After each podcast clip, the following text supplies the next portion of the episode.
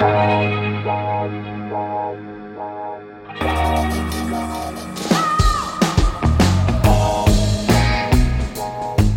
à lire, un podcast de Bernard Poirette.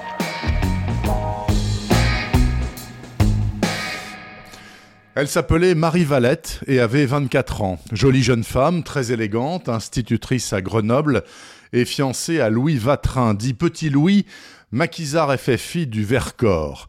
Il a survécu à l'Action Bettina, la puissante offensive de juillet 1944 menée par la Wehrmacht contre la résistance Vassieux et la Chapelle en Vercors sont les deux villages martyrs de l'opération. Un véritable carnage, un de plus. C'est là que se rend Georges Duroy, commissaire de police près le délégué général à l'épuration. La guerre n'est pas encore finie, mais la France libre a déjà entamé le grand nettoyage, qui ne va pas durer très longtemps d'ailleurs. Le commissaire doit escorter à Lyon une collaboratrice notoire qui se fait appeler la baronne Erlich. L'issue de son procès est connue, ce sera 12 balles au poteau. Ce 10 septembre 1944 traîne aussi dans les parages Judith Ashton, photographe de guerre américaine. Elle a vécu la bataille du Vercors, elle part très bientôt plus à l'est avec les GIs jusqu'à Berlin, si possible.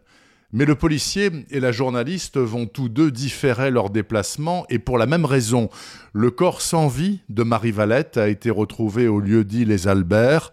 Elle a été tondue et violée. Pour les gens du coin, à commencer par Petit Louis, il n'y a pas de mystère. Le tueur, c'est l'un des forestiers italiens qui exploitent le bois sur les hauteurs, la famille Fusilla. Ils ont beau avoir fui Mussolini, ils n'ont jamais été acceptés en Vercors. Ce sont donc de parfaits coupables. Évidemment non, et le commissaire Duroy va le prouver avec l'aide de l'américaine en prenant de sacrés risques, car dans cette période infâme, affirmer qu'on peut être à la fois un héros de la résistance et un fiefé salopard peut vous coûter la vie tout particulièrement dans le Vercors. C'est tout cela que raconte François Médeline dans La sacrifiée du Vercors, et c'est sacrément réussi. Tout est juste et bien mené, la trame historique, bien sûr, les personnages principaux, le crime lui-même et l'enquête aussi. Et tout est faux, bien entendu, puisque c'est un roman.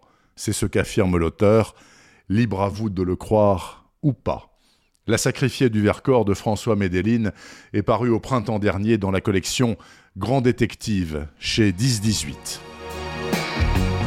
Retrouvez le podcast C'est à lire avec Bernard Poirette sur toutes les plateformes de téléchargement. Et rendez-vous sur le site bernardpoirette.fr pour vous abonner à la newsletter et être informé dès qu'un nouvel épisode est publié. Suivez toute l'actualité du podcast C'est à lire sur les pages Facebook et Twitter de Bernard Poirette.